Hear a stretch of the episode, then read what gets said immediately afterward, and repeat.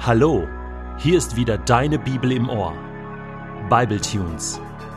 Jeden Tag Momente mit der Bibel und mit dem ewigen Gott. Der heutige Bible Tune steht in Prediger 2, die Verse 1 bis 11 und wird gelesen aus der Hoffnung für alle. Also sagte ich mir, versuch fröhlich zu sein und das Leben zu genießen. Doch ich merkte, dass auch dies sinnlos ist mein Lachen erschien mir töricht und das Vergnügen, was hilft es schon?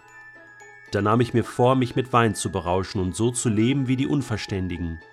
Doch bei allem sollte die Weisheit mich führen. Ich wollte herausfinden, was für die Menschen gut ist und ob sie in der kurzen Zeit ihres Lebens irgendwo Glück finden können. Ich schuf große Dinge. Ich baute mir Häuser und pflanzte Weinberge. Ich legte Ziergärten und riesige Parks für mich an und bepflanzte sie mit Fruchtbäumen aller Art. Ich baute große Teiche, um den Wald mit seinen jungen Bäumen zu bewässern. Ich erwarb Knechte und Mägde zu denen hinzu, die schon lange bei uns lebten und zu Zeiten meines Vaters in unserem Haus geboren wurden. Ich besaß größere Rinder und Schafherden als alle, die vor mir in Jerusalem regiert hatten. Meine Schatzkammern füllte ich mit Silber und Gold, mit Schätzen aus anderen Königreichen. Ich ließ Sänger und Sängerinnen an meinen Hof kommen und hatte alle Frauen, die ein Mann sich nur wünschen kann. So wurde ich berühmter und reicher als jeder, der vor mir in Jerusalem regiert hatte, und meine Weisheit verlor ich dabei nicht. Ich gönnte mir alles, was meine Augen begehrten, und erfüllte mir jeden Herzenswunsch. Meine Mühe hatte sich gelohnt. Ich war glücklich und zufrieden. Doch dann dachte ich nach über das, was ich erreicht hatte, und wie hart ich dafür arbeiten musste, und ich erkannte, alles war letztendlich sinnlos, als hätte ich versucht, den Wind einzufangen. Es gibt auf dieser Welt keinen bleibenden Gewinn. Ich lese gerade das Buch Eine Billion Dollar von Andreas Eschbach. Da geht es um so einen Typen, ein armer Schlucker aus Amerika, der erbt eine Billion Dollar.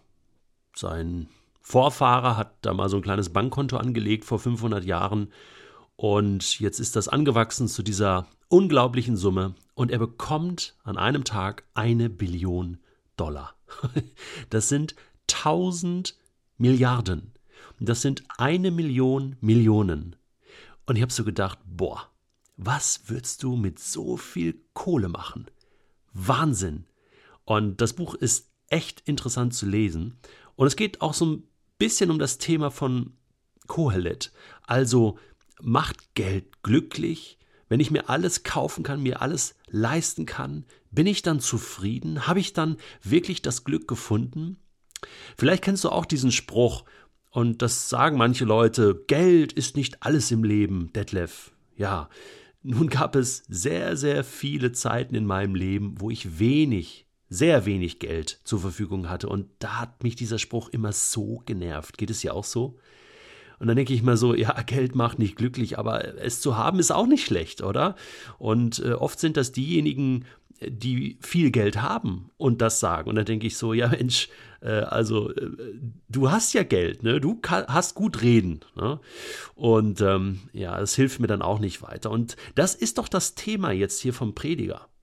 Ich meine, der war jetzt in der Lage, so eine Billion Dollar mäßig, ja, König Salomo war einer der reichsten Menschen äh, dieser Erde und der spricht ja hier. Und, und er sagt, hey, ich konnte mir alles leisten, alles. Ich konnte mir jeden Traum erfüllen. Ja, spricht so zu sich selbst, also los, ne? Ich versuche jetzt mal hier fröhlich zu sein und kaufe mir alles, ne? So voller Kaufrausch und Vergnügungsrausch und stopft sich voll mit allem, was nicht nied- und nagelfest ist.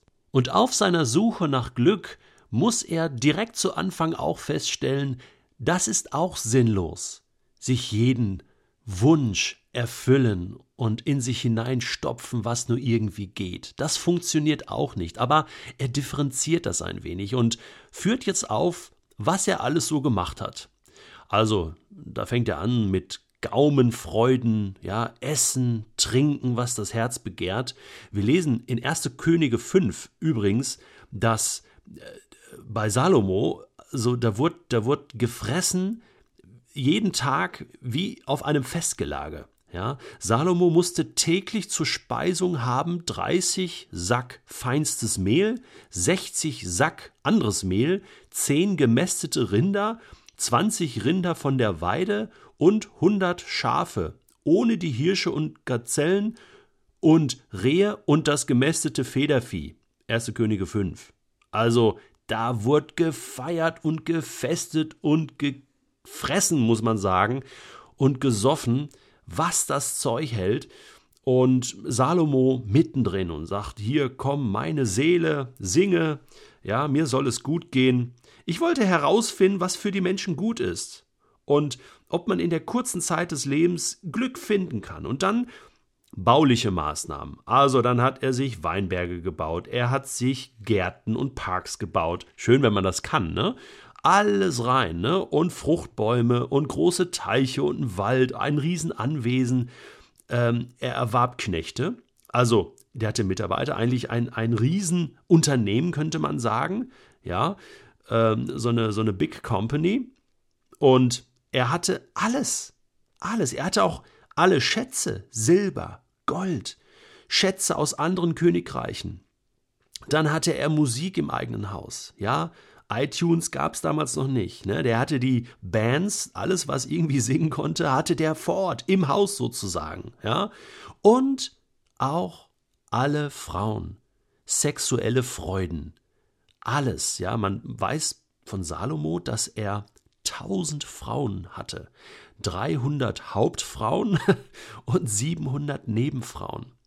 Hier wird übrigens im Buch Prediger, das ist kein ethisches Buch, also es wird hier nicht darüber diskutiert, ja, ist das jetzt eigentlich aus Gottes Perspektive alles so richtig und so weiter. Natürlich kann man darüber diskutieren.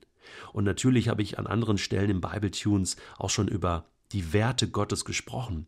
Aber hier geht es nicht in erster Linie um die Ethik, sondern erstmal um das reine menschliche Vergnügen, das reine menschliche Leben, das ganz normale Leben ohne Gott ohne Gottes Urteil darüber, sondern mein eigenes Urteil ist jetzt hier wichtig. Ich suche nach Glück.